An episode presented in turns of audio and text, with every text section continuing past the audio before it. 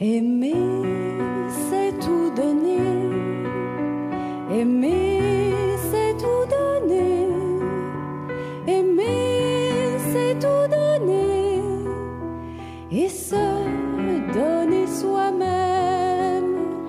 L'été dernier, dans l'église Sacré-Cœur de Jésus à Montréal, Violaine Paradis, une religieuse de la congrégation Notre-Dame, a prononcé ses vœux perpétuels. Pour répondre à l'appel de Dieu et pour vivre plus pleinement ma consécration baptismale, je, librement et pour toujours, de garder pauvreté, chasteté et obéissance, suivant les constitutions de la congrégation de Notre-Dame. Ce mercredi 2 mars, sœur Violaine viendra témoigner à Grenby de sa vie de religieuse engagée dans deux quartiers plus pauvres de la métropole. 400 ans après Sainte Marguerite Bourgeois, des femmes cherchent encore à répondre à l'appel de Dieu pour réaliser un monde plus juste. Je veux, par cet acquiescement qui s'inspire des mystères de la visitation de Marie et de la Pentecôte, louer le Dieu fidèle, lui rendre grâce par toute ma vie et porter à nos sœurs et à nos frères la connaissance et l'amour du Verbe incarné.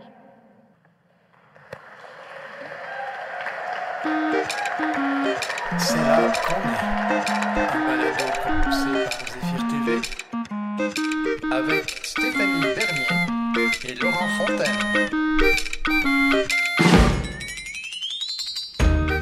Bienvenue à chacun et chacune dans un monde qui paraît si obscur ces jours-ci. Nous allons à la rencontre d'une femme dont l'engagement dans les besoins autour de nous interpelle la dimension sociale de la foi chrétienne. Un petit microbe pandémique m'empêche d'être en studio, mais Stéphanie Bernier est bel et bien là avec nous. Bonjour Stéphanie. Bonjour Laurent, c'est vraiment émouvant d'entendre la profession des vœux perpétuels de cette religieuse qui a exactement le même âge que moi. Donc, euh, on entend souvent euh, des, des vœux de mariage, mais des vœux perpétuels, c'est de plus en plus rare, c'est d'autant plus émouvant. Violaine Paradis fait partie d'une famille d'artistes. D'ailleurs, nous entendrons quelques brefs extraits de chants de ses frères et sœurs dans cette émission.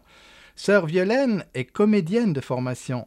Aujourd'hui, elle œuvre comme agente de pastorale sociale dans deux quartiers défavorisés. Comme religieuse de la congrégation Notre-Dame, elle s'inscrit dans une longue lignée de femmes qui ont transformé leur environnement en s'appuyant sur ce qui fait le cœur de leur vocation, l'éducation libératrice. Ces femmes s'inspirent de Marguerite Bourgeois, la première sainte canadienne. Présente dès la fondation de Montréal, elle crée la première école, s'occupe des malades, tisse des liens avec les autochtones, accueille les premiers migrants et, à travers tout ça, fonde une congrégation de femmes non cloîtrées.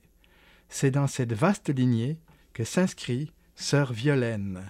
Dieu qui l'a fait bon regarder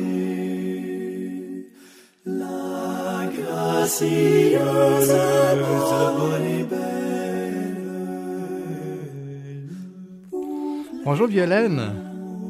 Bonjour Laurent. Ça fait un moment très émouvant, j'imagine, d'entendre euh, il y a quelques instants ta profession solennelle. Oui, tout à fait, tout à fait. C'est euh, un grand moment de ma vie. tout récent, hein? Oui, tout récent, le 21 août euh, 2000 il y a quelques moments sommets dans une vie, mais ça en fait partie. Aujourd'hui, Violaine, si tu devais décrire en, une phrase ou deux ce que c'est qu'une sœur de la congrégation Notre-Dame, qui c'est une sœur de la congrégation Notre-Dame? C'est une sœur euh, qui a au cœur le grand commandement de l'amour de Dieu et du prochain et qui veut, euh, à la suite de, de Marguerite Bourgeois, se donner, être à l'écoute des besoins des personnes qui l'entourent pour construire le royaume c'est-à-dire le règne de Dieu, pour plus de justice, d'amour, de paix, et ce, à travers le charisme d'éducation libératrice, c'est-à-dire de libérer les personnes, quelles qu'elles soient, enfants, euh, personnes aînées, femmes, euh, familles, couples, pour qu'elles soient plus libres et pour plus de vie, donc pour elles-mêmes, ces personnes-là, mais pour le monde. Imagine-toi deux secondes sur l'aide sociale. Impossible de vivre dans ton quartier natal. Violaine, euh, ce que ton frère Benoît raconte là, ça doit être des réalités que tu rencontres beaucoup dans ce que, dans les gens que tu rencontres dans Hochelaga Maisonneuve, par exemple. Hey, ça me touche, ça me, ça me touche beaucoup, Laurent, que, que tu as choisi. cet extrait, ce que mon frère dit dans, dans la chanson, euh, il parle d'une dame hein, qui habite au coin de chez lui. Il y avait un lien avec elle. C'est ça que c'est ça que je veux partir de là, puisque Benoît, à travers son chant, ce, ce, ce lien-là qu'il avait construit avec cette femme en situation d'itinérance, euh, ben c'est ça que je fais dans mon quartier Hochelaga Maisonneuve euh, et le quartier Centre-Sud je, je veux, je suis présente au monde. Je veux, je marche avec les gens dans la, la réalité qu'elles vivent. Est-ce qu'on peut dire que tu es comme un pont entre eux et l'Église, un pont entre la paroisse et ben, les organismes, les gens, les, les, différentes euh, choses que tu rencontres euh, euh, dans tes journées quotidiennes? C'est ce que je vis, oui, être le pont entre les, les communautés paroissiales, nos communautés et euh, la, la vie dans les organismes, la vie de la société, faire que ça que ça circule entre les deux. Puis oui, c'est vrai que les gens que je rencontre croient euh, à l'entraide Léo Théoret, c'est-à-dire là où les gens viennent chercher un peu d'aide alimentaire. Ces gens-là, quand on, se croise, ils savent, euh, certains savent que je suis une sœur, et puis ça leur permet, il y en a euh, non seulement chez les gens qui viennent chercher la nourriture, mais chez les bénévoles avec qui je collabore. Bien, ils sentent comme une écoute, ou en tout cas, ils, c'est pas rare qu'on me confie des choses en lien avec la foi ou en lien avec euh, euh, ou pas de foi. Euh, tu sais, des gens qui, qui posent des questions puis qui s'ouvrent à moi euh, comme comme une oreille attentive, comme une personne qui qui les juge pas non plus. euh. Donc concrètement, pour qu'on saisisse bien ta job, c'est quoi? Ben, ma job euh, de- de, pastoral social, c'est de sensibiliser les paroissiens aux enjeux des quartiers dans lesquels je travaille. Et ces enjeux-là, je les vois aussi en en étant moi-même, en tant qu'agente de pastoral, sur le terrain. Je vais porter la nourriture aux gens, aux personnes aînées chez elles. C'est moi, Violaine, avec mon comité, qui a choisi de le faire pour connaître les besoins, connaître les enjeux, qu'est-ce que vivent les personnes aînées dans nos quartiers. Donc, je, m'implique à la fois auprès des organismes, et là, j'en ai cité quelques-uns, mais euh, je, m'implique dans la paroisse dans la mesure où je les invite à s'engager. Je, les, je leur dis, ben au nom de notre foi, c'est voilà, il y a tel organisme, puis voilà, il y a tel besoin. Euh, je, je, crée des, des, liens entre les deux. Puis oui, je fais partie des tables de concertation, c'est-à-dire des, des, lieux où toutes les, les, personnes, des organismes communautaires ou des, des, des agents qui travaillent euh, sur le, le, terrain, dans les quartiers, se parlent quand il y a des, des enjeux euh, plus criants, comme par exemple, je donne un exemple de dans le quartier Centre-Sud, il y a eu une, la fermeture temporaire d'un IGA, mais ce IGA-là était situé dans un lieu qu'on disait un désert alimentaire, c'est-à-dire il n'y avait pas beaucoup d'autres ressources en alimentation. Et donc, les organismes se sont mobilisés, puis on a sensibilisé la population aux autres points où ils pourraient trouver de la nourriture ou des lieux où euh, il y avait des ressources pour les aider à, à ne pas se retrouver comme mal pris pour euh, aller faire leur épicerie euh, quand il faut que tu fasses des kilomètres de plus alors que c'est à côté de chez toi, c'est pas évident. Donc, euh, entre autres. Ce que j'entends là, c'est donc que tu es à la fois préoccupé par l'histoire des gens eux-mêmes, oui. mais aussi une dimension un peu plus organisationnelle, ouais. structurelle. Oui, tout à fait, tout à fait.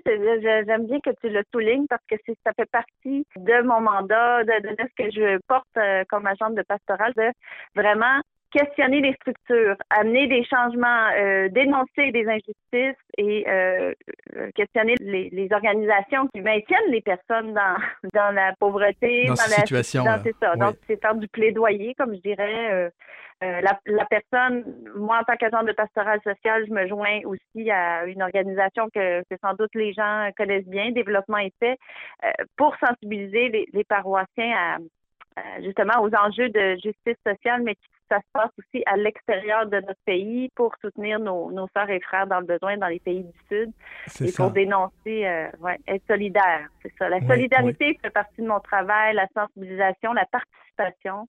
Violaine, est-ce qu'il y a dans ces organismes que tu fréquentes des choses que tu entends mais que tu n'entends pas dans les paroisses ou dans les structures de notre Église? Ça, là, c'est une belle et grande question. Ce que j'entends, que les gens sont là, ils sentent que les organismes communautaires sont là, ils sont proches de la vie des gens, ils sont proches de la réalité, ils s'y intéressent, ils sont là. J'entends et je vois, je suis témoin de beaucoup de solidarité. Et dans, des fois, dans les murs de nos églises, j'entends la solidarité, mais je, des fois, je sens qu'il y a comme un, écart parfois avec ce que vraiment les gens vivent. Est-ce qu'on est, est vraiment proche de cette réalité-là? Il y a comme un fossé, là, c'est ça? Ou en tout cas une distance? Ben, parfois, parfois, oui. On dirait aujourd'hui, euh, on est plus dans l'institution de l'Église, dans les liturgies, et moins parfois sur le terrain à entendre euh, ce que les gens vivent. Que moi, je, moi, je rêve qu'il y ait plus d'agents de pastoral social. Et moi, je rêve que à travers ce que je, que je témoigne ou ce que je fais euh, dans la paroisse, il y en a d'autres qui se lèvent, qui disent ben moi aussi, je veux faire ça, puis qu'on travaille ensemble, puis qu'on on se mobilise pour dénoncer, puis pour marcher avec. Mais le synode dans lequel on est entré nous, nous y invite, puis je, je, je sens qu'il y a comme quelque chose qui va bouger. C'est mon espérance. Si tu crois aimer suis, méfie-toi.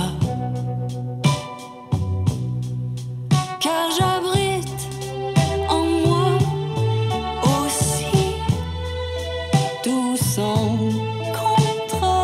Et là, c'est ta sœur Josiane, vraiment une famille de chanteurs et de musiciens. Si tu crois aimer la chanson Celle que je suis de Josiane Paradis, est-ce que euh, l'engagement dans la pastorale sociale auprès des plus pauvres, est-ce que ça aide Violaine à être celle qu'elle est? Oui, oui, vraiment, vraiment. Je, je pourrais dire que cet engagement-là me, me révèle euh, dans, dans, cette fibre importante. Euh, c'est un don, euh, une grâce. Comme je disais, ma mère m'appelait Crémère Teresa parce que je pense que dès mon enfance, j'étais sensible à la réalité de l'autre, qui vit, qui traverse. J'avais comme de la compassion à l'intérieur de moi.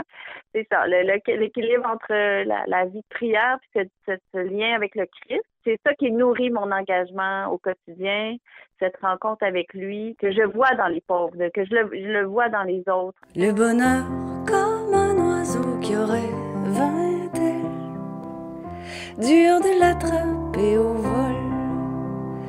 Le bonheur préfère le ciel. Il ne chante pas au sol.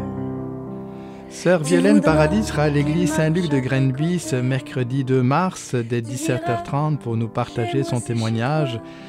Merci beaucoup Violaine pour euh, ton témoignage. Ben, merci à toi, Laurent, et euh, merci aux auditeurs et auditrices. J'ai hâte de vous rencontrer. Elle nous invitera à signer la pétition de développement épais, Les gens et la planète avant tout, c'est le nom de la pétition, Les gens et la planète avant tout, pour forcer un plus grand respect des droits de la personne et de l'environnement des entreprises canadiennes dans leurs activités à l'étranger. Développement et faut-il le rappeler, est un organisme de solidarité internationale de l'Église catholique. Notre rencontre avec Violaine Paradis nous rappelle que la foi chrétienne n'est pas qu'une affaire privée. Vivre en chrétien, c'est aussi m'engager là où j'ai les pieds, avec les gens que je rencontre, mais aussi dans les milieux où je vis, les structures, les organismes, afin de fermenter notre société à la lumière de l'Évangile.